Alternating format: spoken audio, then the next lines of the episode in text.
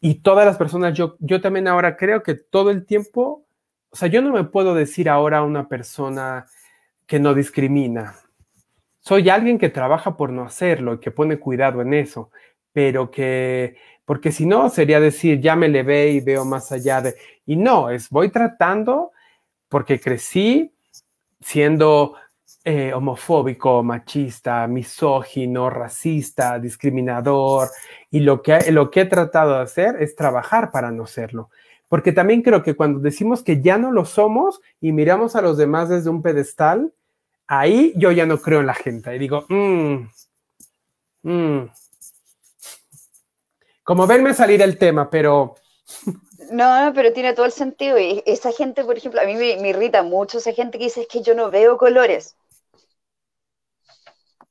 No, pues hay que verlo. Esa, es la gracia, ver a la gente por toda su, identidad. Y si tiene un color, también probablemente tiene una historia, tiene un pasado. Eh, entonces, dárselas de, elevado, como le estoy diciendo, como una suerte de alcanzar el nirvana, nirvana de deshacerse de los prejuicios, tampoco es cierto. Si uno tiene que estar evolucionando constantemente conociéndose.